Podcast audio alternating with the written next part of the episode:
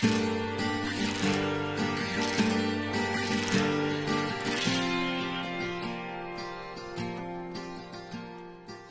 家好，我是欧东城，这里还是午夜少林。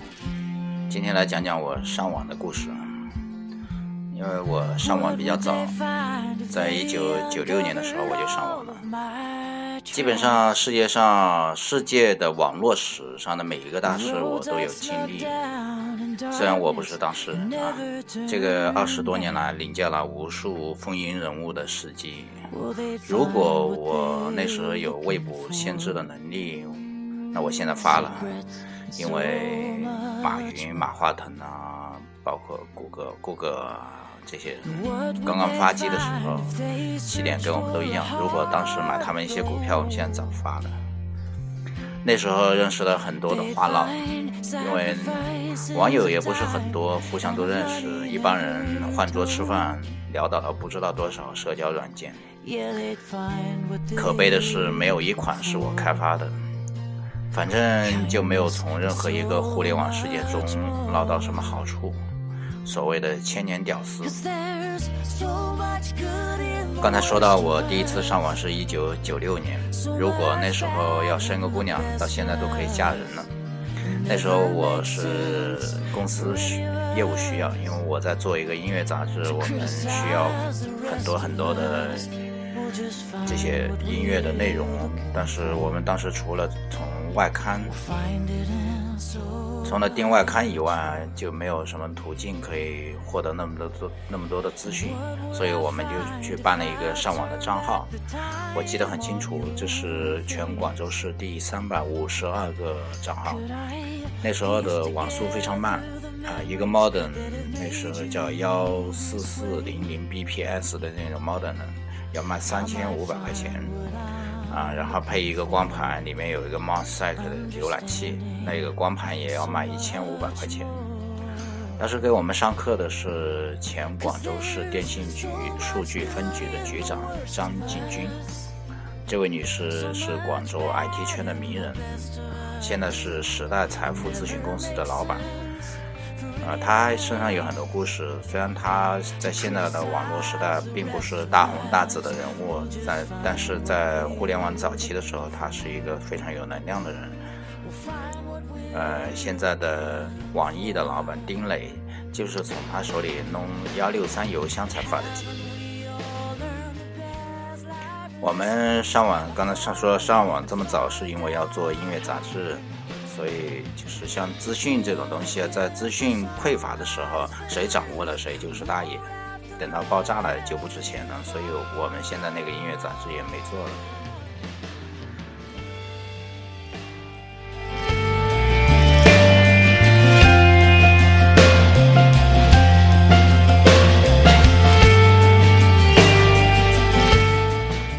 那时候我们上网上网也没有什么软件。通常是用的叫一个软件叫 Telnet，就是那种谍报、谍报、谍中谍那种谍报电影里面用到的那种黑底白字的一串串代码的那种，其实还是很酷的。噼里啪啦的，我们就在那上面上一些叫水木清华、水木清华之类的 BBS。当时那里面也是很多的废话，嗯，也有，当然也有很多自干五了，呃，主要网费也比较贵，所以我们也没空跟他们聊那些东西。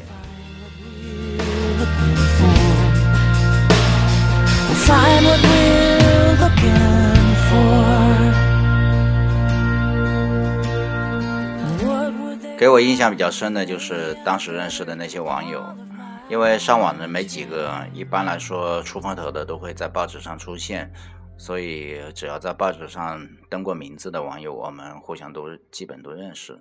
我那时候认识的十来个朋友，到现在还有来往的还有几个。还有一些保持了二十多年的交情，呃，其中有一个还差点跟我成为了同事。其实有一些已经跟我成了同事，但是各自又去走走上了自己的人生的道路。嗯，在那个 Telnet 之后没多久，就开始网络大爆发了，就出了很多的软件，其中包括雅虎和 Navigator，然后就是大名鼎鼎的 ICQ。呃，刚才说到那个幺六三点 com，其实在美国有个邮箱非常出名的，叫 USA 点 net，USA 点 net，这个是一个免费的邮箱，非常当时非常火，相当于现在的 Hotmail 加上 Gmail 这样的一个影响力。那时候很多人喜欢做个人网站啊，有一些网站可以出租一些免费的空间啊。那么有一些网友就会去做一些关于怎么网络网络攻略啊，或者说上哪些网站去查询什么东西的，或者说下载什么软件的。当时有一个有两个家伙，一个叫高春辉，一个叫 Carboy，这两个人都是比较火的，都上过报纸。那我也做了一个，不过不出名，所以我也懒得说了。现在网站倒闭了，也没有人报道。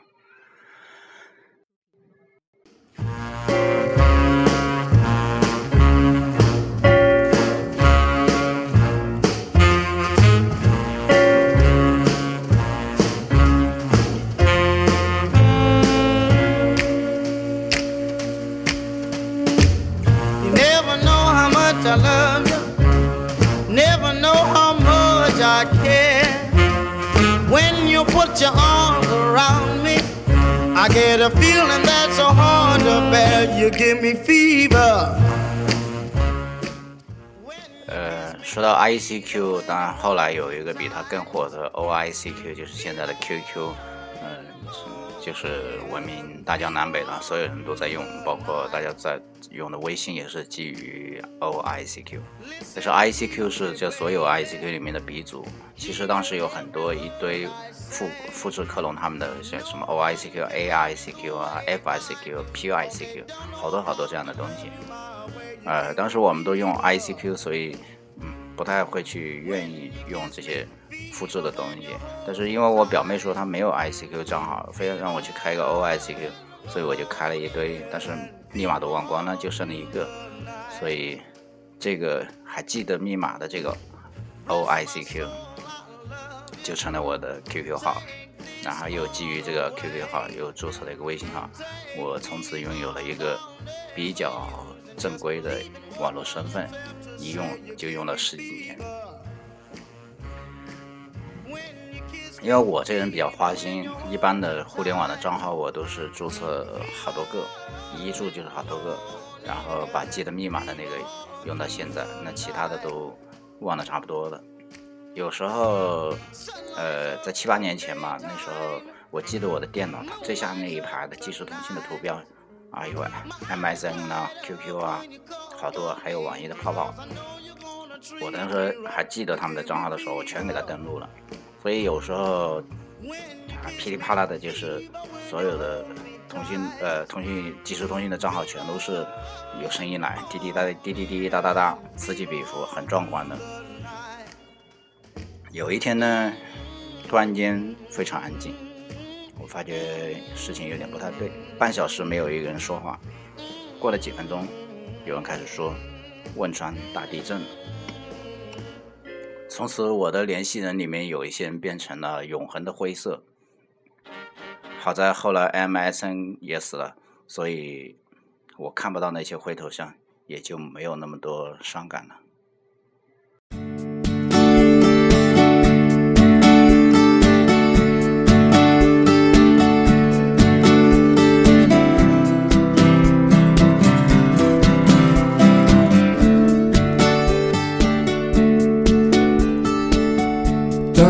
tell your eyes, don't tell your eyes, your eyes are mine. Don't tell your mind, don't tell your mind.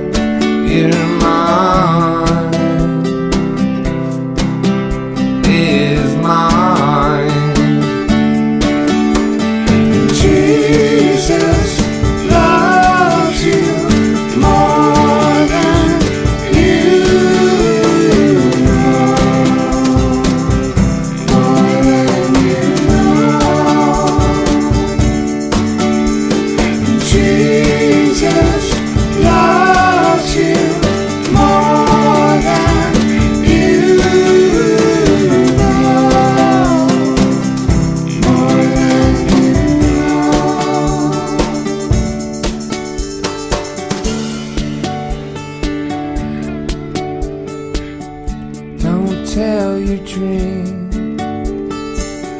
Don't tell your dream, your dream.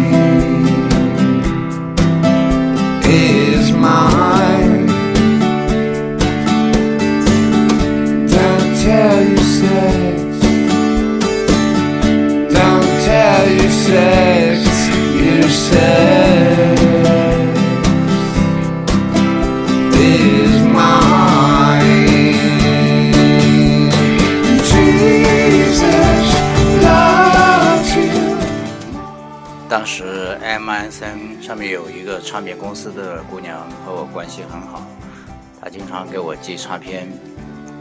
后来她离开了中唱，去了一家音乐公司做高管。最后一次和我说话是讲他们公司一位新晋的歌手的事情，让我听听他的小样。然后突然半年多就不搭腔了。有一天，我们一位共同的朋友来到我办公室，说他。煤气中毒去世了，一尸两命。我当时噎了好久，都说不出话来。回到家，看到他寄给我的唱片和明信片，眼泪都出来了。他的 MSN 账号我一直没有删，一直灰色的。突然间有一天跳到了在线。我当然知道那不是诈尸，多半是他先生、他家人之类的用了他的账号自动登录。不过当时看到真是感慨万千，好想再和他说说话。在韩寒一二零零七年的时候写过一篇纪念他的博客，他说。我所在的环球天运唱片公司的王维怡老师煤气中毒去世了，才三十出头，肚子里还有他多年来一直想怀、终于怀上的六个月大的孩子，然后去参参加了他的追悼会。对于死亡，我以前一直说那是生命换了一种模样，但和我们在分享同一个空间。之前王维一的 MSN 签名是“老天保佑王维一”。公司的所有人，我黄岭、蓝色花园、琪琪和小松方舟一起录了一首歌，叫《和我想的一样》，来悼念这件和大家想的不一样的事情。对于我，我希望我死的那一天，我的人儿们都念及我的好。我虽然有好有坏，但那天的我的坏已经得到了偿还，而没有人能比我更好。我会在另一个地方等你们一分钟，我想这是人间的五十年。然后的我重新来到这世上，说不定还会崇拜现实的我。所以我希望现实的我更加传奇于这个世上，可以留得这一分钟。在微信上也有这样的人，每一个即时通讯都可能是比特朋友们的坟墓。哪天我也会成为某些人联系人名单上的灰色头像。所以，请大家珍惜互联网创业公司，保佑那些即时通信软件能够活得比我们更久。